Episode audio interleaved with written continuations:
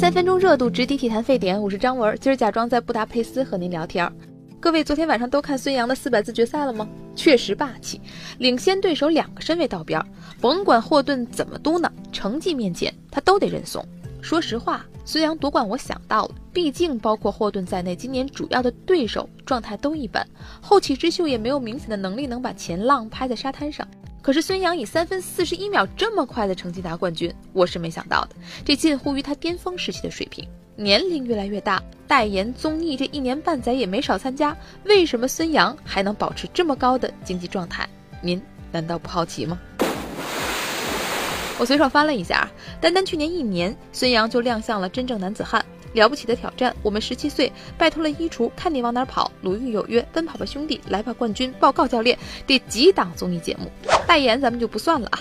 另外世锦赛这箱还没比完呢，马上湖南卫视就将上以他为原型的偶像剧《浪花一朵朵》，宣传片都已经上线了。大白杨回国，估计就又得忙活这事儿。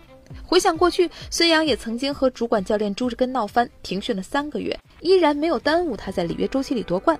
这是真天才呢，还是背后偷偷运功呢？今儿我专门去问了一位和大白杨熟识的记者，破案了。游泳其实是一项非常非常孤独的运动，下水啪啦啪啦，数不清的来回，上岸少说两个小时以后。有的时候甚至是从清晨划水到日落。当年孙杨和恩师朱志根之间的矛盾，其实也是因为朱教练笃信的训练方式是三百六十五天五加二白加黑，天天下水，日日训练。这对于已经功成名就、各方邀约很多的孙杨来说，委实是不可接受的。现在的大白杨遵循的是为大赛集训的周期训练方式。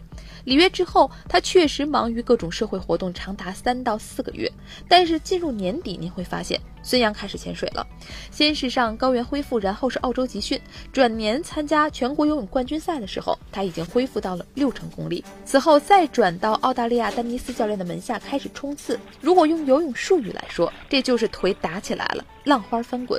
孙杨自己说啊，在澳大利亚期间，他每天都要四点五十起床训练，一直持续到晚上八九点。在黄金海岸拥有自己俱乐部的丹尼斯是一个比魔鬼还魔鬼的教练。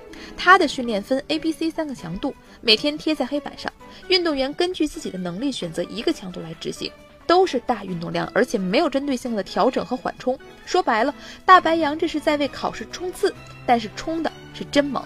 他在澳洲的训练量大概是国内的两倍，同时还对入水和转身这样的技术细节进行了改进。名气和成就让孙杨摆脱了过去的封闭管理，而年龄渐长呢，也让他开始了自我管理的一个训练模式。你说这是天才呢，还是勤奋呢？我想算勤奋吧。但是孙杨成为现在的他，我们也不可否认他的天赋异禀。具体就表现在，也许别人玩命练三个月只能恢复五成功力。而他已经找回了八成甚至是九成的自己。还有一点，我想最后提，孙杨啊，比其他人可能对于大场面、对于成为英雄有更加不知疲倦的渴望。我们喜欢看他拍水庆祝，喜欢他每次夺冠之后就像第一次那样说着说着就把自己感动哭了，喜欢他撂狠话然后硬气的一一实现。我不知道霍顿为什么要在赛前再次激他，这个对手显然不明白，孙杨不能激，激他只会让他撒了狠儿去再度征服你。